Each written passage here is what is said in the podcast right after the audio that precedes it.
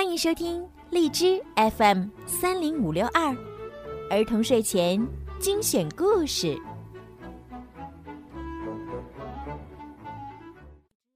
亲爱的小朋友们，你们好，欢迎收听并关注公众号“儿童睡前精选故事”，我是小鱼姐姐。现在呀，我们和人联系经常是打电话、发微信。以前没有电话的时候呢？大家呢都是写信的，所以呀，很多时候，当听到邮递员叮铃铃的自行车车铃声的时候呀，很多人都会非常的高兴，因为他们期盼已久的信终于到了。今天，小鱼姐姐就要给你们讲一个跟邮递员有关的故事，让我们一起来听一听吧。彩香的邮局。昨天，彩香用纸箱子做了一个油桶。早上起来，彩香抱起油桶晃了晃，里面好像有什么东西。啊，说不定是信呢。彩香打开了油桶的小门。哇，这么多！这可怎么办啊？彩香想了一下，然后说：“这些信要全部送到才行。”彩香把信全都装到挎包里，出发去送信了。嗯，这一封是壁橱二杠二号。来到壁橱前面，彩香大声喊：“你好，来信啦！”来了。壁橱的门唰的一下拉开了，老牛走了出来。辛苦了，哎，是绵羊寄来的，真是好久不见，得赶快回信才行。谢谢你了，邮递员。不用谢。嗯，下一封是冰箱一杠一号。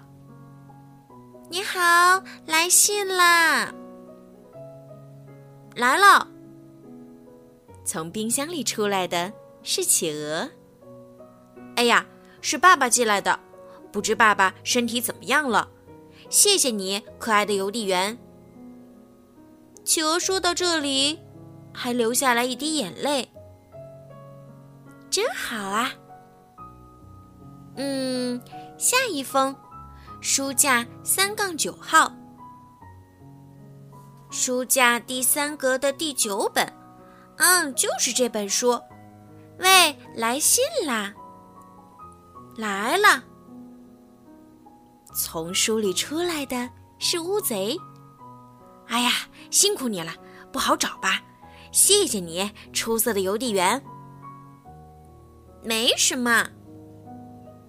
嗯，最后一封是楼梯八号，一级、两级、三级、四级。你好，来信啦！来了。第八级楼梯的木板砰的一下打开了，长颈鹿伸出头来。唉，想不到大象会来信，真让人高兴啊！得赶紧回信，谢谢你了，小小的邮递员。不用谢。啊，终于全部送完了，大家这么开心，真是太好了。彩香。松了一口气。天黑了，彩香的油桶前面排成了长队。第二天早上，彩香起来一看，油桶里塞满了信。哇，不得了！今天可要忙坏啦！好啦。今天的故事就听到这儿了，小彩香的邮局可真忙呀！你们也可以试着给你们的好朋友或者给你们的爸爸妈妈写一封信哦。好了，时候不早了，该睡觉了，宝贝们，晚安。